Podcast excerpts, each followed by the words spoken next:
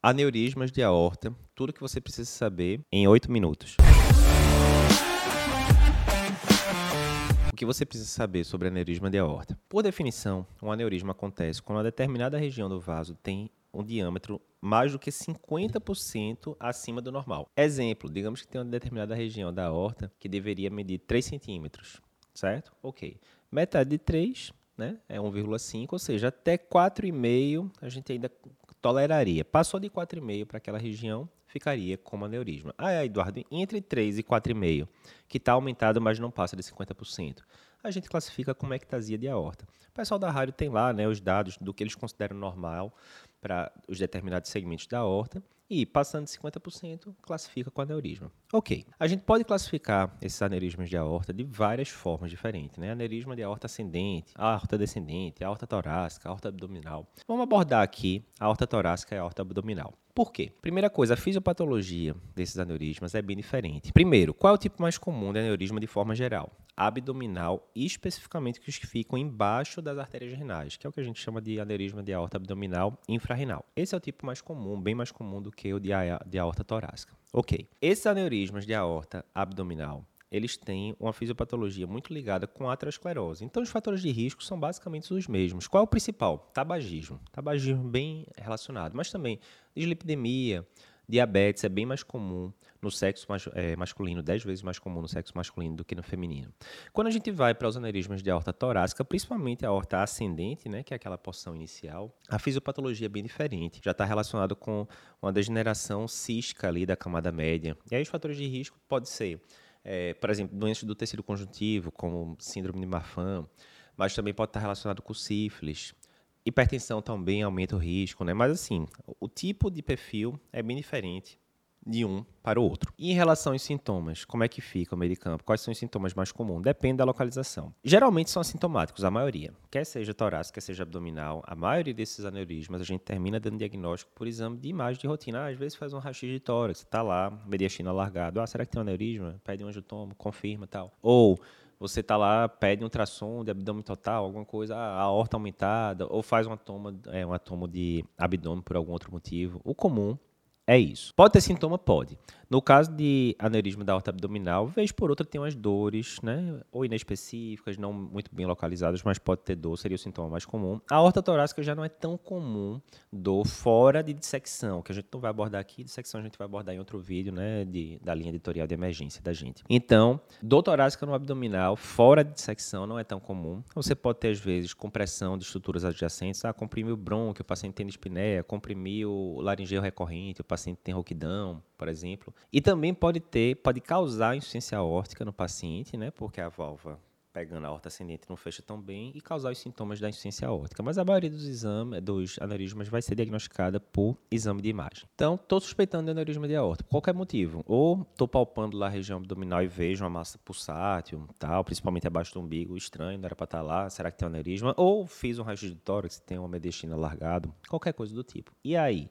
Como é que vai ser a minha abordagem em relação a isso? Tem vários métodos de imagem para você diagnosticar. Quando a gente vai para abdômen, aneurisma de aorta abdominal, ultrassom, muitas vezes, é o método que a gente usa de rastreio. Ele pode dar uma noção boa já ali, mas ele não é tão bom em quantificar o tamanho do aneurisma. Para quantificar tanto de aorta abdominal quanto de aorta torácica, a gente tende a ficar ali entre angiotomo de aorta e angiorressonância. São os dois exames principais.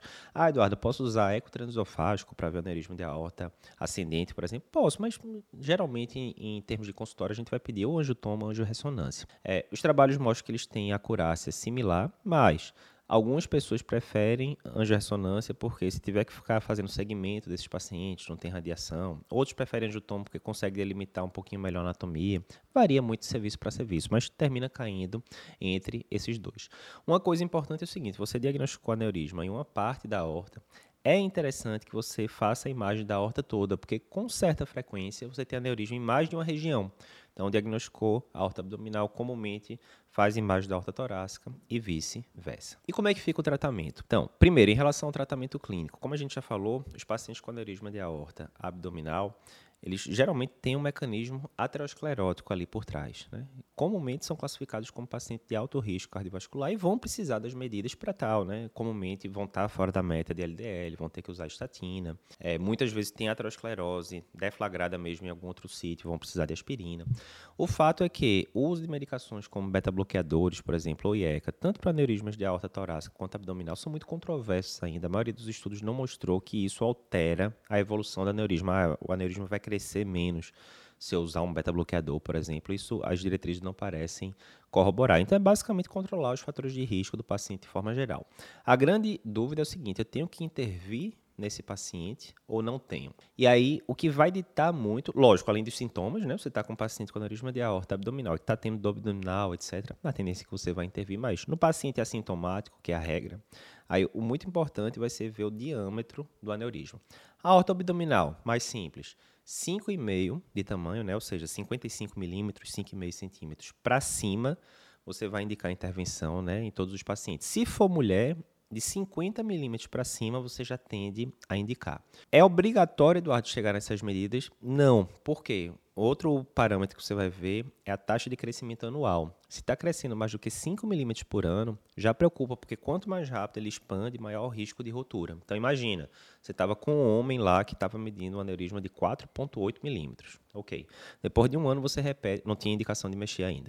Depois de um ano você repete a imagem e agora está 5,4 milímetros. Não chegou em 5,5 ainda, mas de um ano para o outro cresceu 6 milímetros. Então a tendência é você indicar intervenção já nesse paciente. Ok. Aneurisma de aorta torácica, principalmente a aorta é, ascendente, como é que vai ser o meio de campo? Geralmente, o valor que vai indicar intervenção é 55 milímetros também, mas tem algumas filigranas, né? É um paciente com síndrome de Marfan, sem fatores de risco, com 50 milímetros você já está indicando. É um paciente com válvula órtica bicúspide, que a gente sabe que aumenta risco de aneurisma, aumenta risco de dissecção com 50 milímetros, você já tende a indicar também.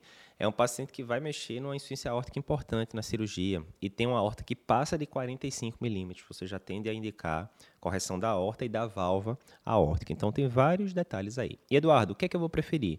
Eu vou preferir cirurgia ou eu vou preferir procedimento percutâneo. Então, esse é, é um campo super extenso. A gente vai gravar um vídeo depois, especificamente sobre isso, falando o resumo do que o pessoal da, da vascular, da torácica fazem. Mas, resumindo, você vai ter que ver muito anatomia, experiência da equipe, condição clínica do paciente. É um paciente de baixo risco cirúrgico, é um, um cenário. É um paciente com risco cirúrgico altíssimo. É outro cenário, que nesse último caso favoreceria o percutâneo.